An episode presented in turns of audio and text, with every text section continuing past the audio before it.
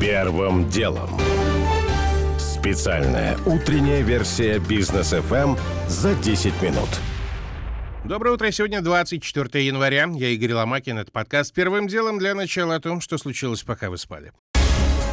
Госдеп разрешил добровольный отъезд из посольства в Киеве части наемных сотрудников США и членов их семей из-за, как сказано в распоряжении, сохраняющейся угрозы военных действий со стороны России. Также Госдепартамент рекомендовал американским гражданам не посещать Украину, а тем, кто сейчас там находится, предложил уехать из страны уже сейчас, используя коммерческие рейсы. Ведомство при этом заверяет, что посольство США в Киеве продолжит работать в бесперебойном режиме. А тем временем, если верить Нью-Йорк Таймс, Джо Байден может на этой неделе приказать разместить на востоке Европы порядка пяти тысяч американских военнослужащих, а также корабли и авиацию. В свете все того же якобы возможного вторжения России на Украину, газета пишет, что до сих пор Белый дом занимал сдержанную позицию по Украине, опасаясь спровоцировать Москву. Однако из-за того, что российско-американские переговоры забуксовали, администрация США решила сменить стратегию. При этом ни в одном из сценариев Америка не планирует размещать своих военных непосредственно на территории Украины. Продолжение темы в основной части выпуска. Итальянская группа Unicredit передумала покупать банк открытия на фоне высокого риска санкций против России. Об этом пишет коммерсант. Впрочем, по словам источника газеты, близкого к Центробанку, Unicredit изначально не проявляли к открытию серьезного интереса, а были лишь в составе участников скорее для увеличения числа интересантов. Губернатор Санкт-Петербурга Александр Беглов заявил, что не собирается уходить в отставку из-за плохой уборки улиц. «Приношу извинения за неудобства, надо немного потерпеть, мы обязательно доведем реформы, сделаем город чище и лучше», сказал Беглов в интервью «России-24». Отвечая на просьбу прокомментировать клипы Сергея Шнурова, посвященные проблемам с уборкой мусора, Беглов заявил, «Не про каждого губернатора сочиняют песни, ну, пишут песни, пусть и пишут, пусть и поют, это их дело, каждый зарабатывает на жизнь, как он может».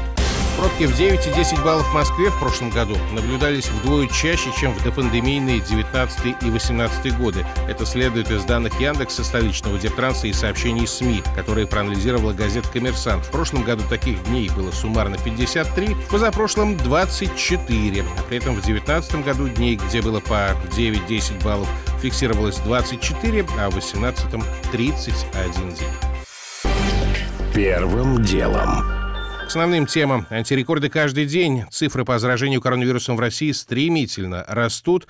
6 января было 15 тысяч случаев в сутки, 17 числа цифра удвоилась. В прошлую пятницу, 21 января, объявили почти про 50 тысяч случаев, а в воскресенье вчера стало уже 63 тысячи. Оперштаб Москвы на этом фоне полностью поменял шаблон ежедневных отчетов. Теперь это выглядит так, на примере вчерашнего релиза. Заголовок. В Москве за сутки госпитализировано 5,9 от числа выявленных случаев. Первый абзац. За сутки госпитализировано 1040 40 человек. Второй абзац, первое предложение. В городе выздоровели еще 2815 пациентов. Про то, что выявлено 17 528 новых случаев заражения, говорится в том же абзаце, но только в третьем предложении. Лишь в четвертом абзаце появляется информация, что в столице скончались 73 пациента. Оперштаб Москвы теперь указывает, что главным показателем для оценки эпидситуации является доля госпитализации среди заболевших с учетом доминирования штамма омикрон и значительной при нем доли легкого течения болезни. Мы попросили прокомментировать данные гендиректора контрактной исследовательской компании Clinical Excellence Group Николая Крючкова.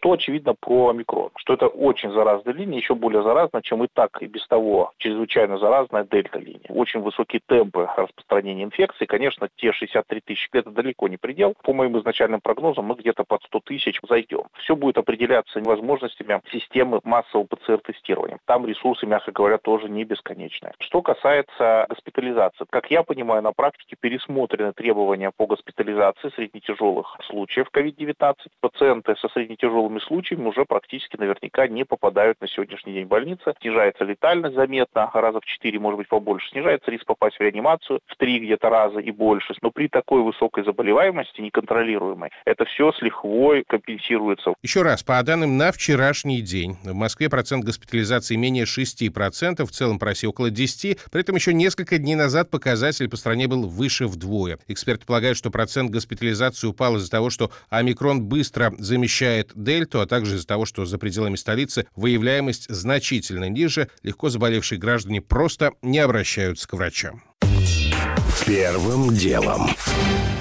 Главы МИД Европейского Союза соберутся сегодня, чтобы обсудить состояние европейской безопасности. Как сообщается в официальном анонсе Совета ЕС, они сосредоточатся на вопросе наращивания России военной мощи вокруг Украины, но не будут принимать решения о новых санкциях против России. Во встрече по видеосвязи примет участие глава Госдепа Блинкен. Заявлено, что для неформального обмена мнениями. Однако в США прекрасно знают, что союзники не едины в российском вопросе. То глава немецких ВМС публично скажет, что Крым никогда не вернется к Украине, после чего подаст в отставку, то та же Германия выступит против поставок оружия Киеву и начнет сомневаться в нужности отключения России от SWIFT, а то еще президент Франции озвучивает идеи стратегической автономии ЕС от Америки. Американские СМИ на этом фоне рассказывают, что китайский лидер Си Цзиньпин мог лично попросить Владимира Путина не начинать войну на Украине, чтобы не портить информационную картину вокруг Олимпиады. В нашем МИДе на этот материал Bloomberg отреагировали так. Это уже не фейк, это уже информационная спецоперация соответствующих американских служб. Георгий Бофт продолжит. При небольшой фантазии другой информационной спецоперации США можно посчитать публикацию во влиятельном журнале «Политику». Авторы – представитель Атлантического совета, признанного в России нежелательной организации Эдвард Фишман, бывший высокопоставленный сотрудник Госдепа, и Крис Миллер, профессор влиятельной Fletcher School в университете Тафтса. Там проводится мысль, что, во-первых, США должны единолично ввести жесточайшие санкции против России, после чего остальные союзники будут вынуждены подстроиться. Во-вторых, что надо смириться с тем, что санкции принесут ощутимый ущерб западной экономике и принять это как неизбежные издержки. В-третьих, санкции должны включать в себя в том числе эмбарго на экспорт нефти и полную финансовую блокаду, а посему те же нефтяные санкции могут вводиться поэтапно с расчетом хоть на 10 лет.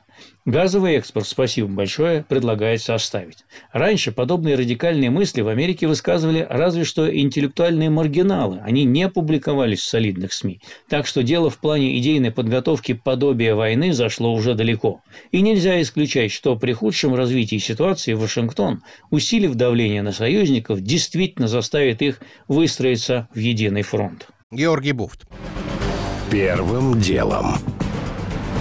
Союзники США в Европе, между тем, всерьез боятся замерзнуть. Еврокомиссар по энергетике Кадри Симпсон на выходных заявила, что цены на газ в ЕС могут снова вырасти из-за геополитики. Пока что абсолютный рекорд 2200 долларов был установлен в декабре. Сейчас пониже. В пятницу цена была чуть выше 900 долларов за тысячу кубов. Расти есть куда, говорит независимый аналитик Дмитрий Лютягин. При наличии конфликтной ситуации, которая вот может быть, спекулянты в любом случае этот вопрос наверняка отыграют, и если это будет обострение как раз-таки там в ближайшие месяцы, когда еще есть холодная погода в Европе и достаточно существенный отбор газа из подземного газовых хранилищ, то спекулянты, естественно, эту цену поднимут выше текущих уровней, и не исключаю, что цена может превысить 2 и 2,5 тысячи долларов за тысячу кубов. Это, по сути, будет уже там исторический рекорд все то же агентство Bloomberg на фоне этих кризисов пишет, что Москва в ответ на возможные санкции может перекрыть поставки газа в ЕС. И сейчас США ведут переговоры с Катаром, чтобы тот нарастил импорт по европейскому направлению. Прекрасный сценарий, если не учитывать, что Россия отправляет в Евросоюз ежегодно около 150 миллиардов кубометров. И это в полтора раза больше всей годовой добычи Катара, говорит ведущий аналитик Фонда нацэнергобезопасности Игорь Юшков. Катар суммарно производит там чуть больше 100 миллиардов кубов. Поэтому, конечно, нет. Заменить Катар Россию не может. И главное, непонятно, зачем он это будет делать, когда азиатские рынки более предпочтительны для него. Примерно 70% производимого газа он отправляет в Азию. Он присутствует на европейском рынке, но для него это примерно 30% отгрузок. Поэтому, конечно, Катар заменить Россию на европейском рынке не сможет. И плюс там вообще, в принципе, есть такие страны, как, например, Германия, крупнейший потребитель газа в Европе, у которых нет ни одного СПГ-терминала. Как им Катар поставит газ? Тем временем лондонская газета «Таймс» со ссылкой на источники рассказывает сегодня про опасения в британском правительстве. Применение жестких экономических мер против России спровоцирует Москву на ответные меры, которые будут включать в себя сокращение поставок газа в Европу, пишет издание. И хотя доля российского газа составляет в британском потреблении всего 3%, голубое топливо от других продавцов тоже неизбежно взлетит в цене. Первым делом. Грязный бизнес на бизнесменах. Предприниматель из Петербурга Дмитрий занимается продажей мобильных телефонов, аксессуаров и сервисом. Некоторое время назад он активизировался в интернете и вдруг обнаружил, что о его магазине на нескольких сайтах есть негативные отзывы, да еще со словом «мошенники». Возмущенный Дмитрий попробовал решить вопрос с порочащей информацией, а у него в ответ попросили деньги по тарифу 1000 рублей за один удаленный отзыв. Мы решили связаться с администрацией этого ресурса. Никакой контактной информации, ничего нет. Есть просто обратная форма. Представьтесь, кто вы, и напишите, куда вам ответить.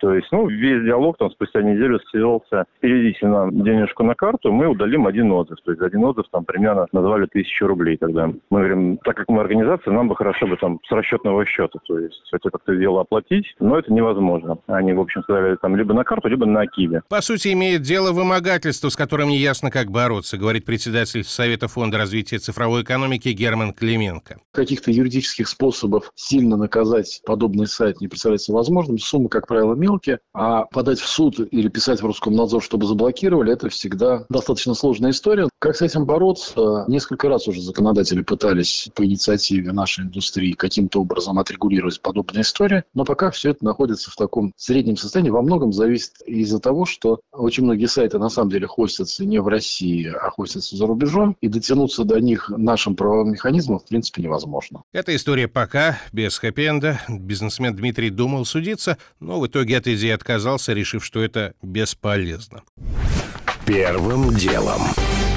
Уже не успеваю рассказать подробно о том, чего ждать на этой неделе от российского рынка. В пятницу на геополитике индекс РТС потерял еще 3% с третью, а доллар подобрался к отметке 77,5 рублей. О том, что самая высокооплачиваемая тиктокерша в мире в прошлом году заработала больше, чем глава ExxonMobil, Starbucks и Макдоналдс. И о том, что самой дешевой новой машиной в России второй год подряд остается Лада Гранта. Но даже на нее ценник за год вырос на 15% и сейчас в районе 600 тысяч рублей. У меня пока все. Это был Игорь Ломакин и подкаст «Первым делом». Кому мало, переходите в «Браткаст». Первым делом. Специальная утренняя версия «Бизнес FM за 10 минут».